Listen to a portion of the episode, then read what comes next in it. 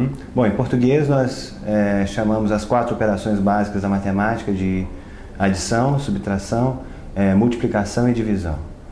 É, bom, os verbos para adição, o verbo para adição seria somar, né? eu posso somar coisas ou adicionar coisas.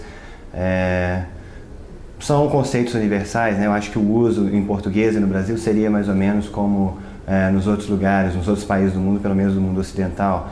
É, com relação à subtração, nós temos o verbo subtrair ou diminuir, é, retirar, também seria, estaria no mesmo campo semântico da ideia de subtração.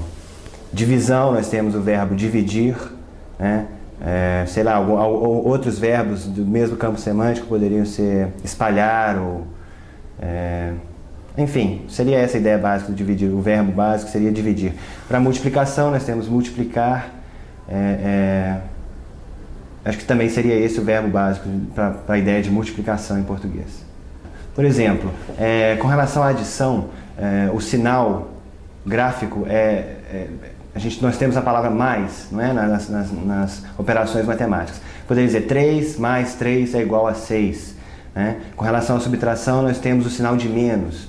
Então eu, eu digo é, 5 menos 2 é igual a 3.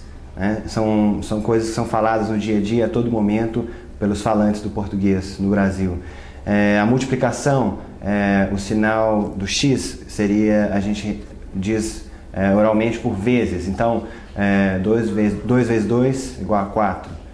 E a divisão, é, nós temos é, dividido né, por, ou seja, 9 dividido por 3 igual a 3, ou 9 por 3 igual a 3. Seriam exemplos básicos.